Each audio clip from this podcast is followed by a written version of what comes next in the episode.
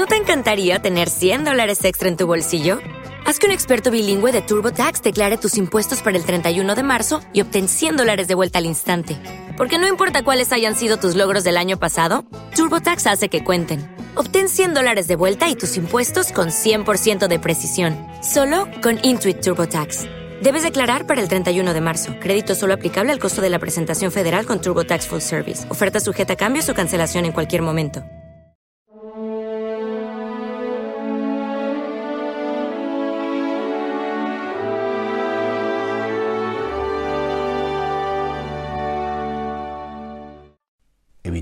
La levadura de los fariseos y de Herodes.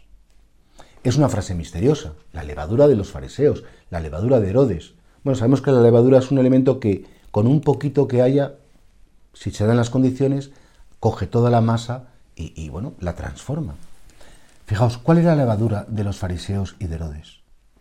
El vivir constantemente de cara a la galería, el querer constantemente quedar bien, el vivir pendiente del juicio de los otros y saber que mi bienestar solo va a suceder si los demás me aplaudan, me aprueban, me acogen, me quieren, me sostienen. Claro, es el que busca la seguridad fuera de sí mismo. Y vos dice Jesús, cuidado de esa levadura. Vosotros no tenéis que actuar para que la gente os aplauda. Herodes incluso llegó a matar a San Juan Bautista por quedar bien con sus nobles, por quedar bien con los cortesanos, por quedar bien con una niña que había bailado un poquito y que pidió la cabeza de Juan Bautista en una bandeja. Y los fariseos condenaron a Jesús pues por quedar bien con, los sumos sacerdotes y estos a la vez con los otros. El quedar bien es fuente de muchas maldades, porque es fuente de mentiras, es fuente de, fingimientos y muchas veces de traiciones y de ser de un modo aquí y de ser de otro modo allí. Y claro, al final cuando uno es incongruente, al final uno acaba haciendo daño. Hay que pedir al Señor que nos conceda esa unidad de vida, ser siempre los mismos en el buen sentido de la palabra, tener un discurso que sea un discurso sólido, que sea un discurso que lleva al amor y a la entrega a los demás. Y por eso el quedar bien es un veneno que se nos mete y es terrible. Que quedan unas esclavitudes horribles. ¿Qué van a decir? ¿Qué van a pensar? ¿Qué van a querer de mí? A partir de este momento me van a retirar el saludo. Mira lo que la gente piensa de ti. Puede ser que sea verdad, pero muchas veces no es verdad, porque de ti ven lo de fuera. No saben lo que has luchado, no saben lo que has sufrido, no saben todo lo que ha sucedido en tu corazón, no te pueden valorar nunca justamente. Solo Dios puede hacer un juicio acertado de tu vida. Porque los juicios, repito, de los humanos son juicios equívocos, que fallan muchísimas veces.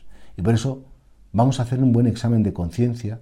Mañana ya comienza la cuaresma, mañana ya será el miércoles de ceniza y empezará ese tiempo de penitencia, de pedir perdón por nuestros pecados para purificarnos y acercarnos al Señor en la Pascua.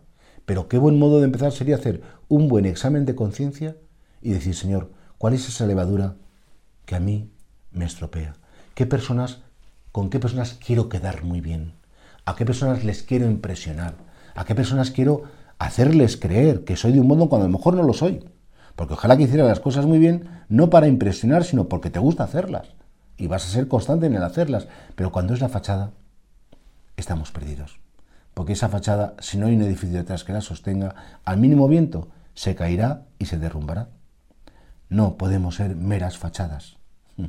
Tenemos que ser personas mucho más sólidas. Y el Señor te pide eso, cuidado con la levadura de los fariseos, con la levadura de Herodes, cuidado con la esclavitud de querer agradar para sacar un partido a esas personas, porque la vida es mucho más que agradar, es amar y vivir en la verdad.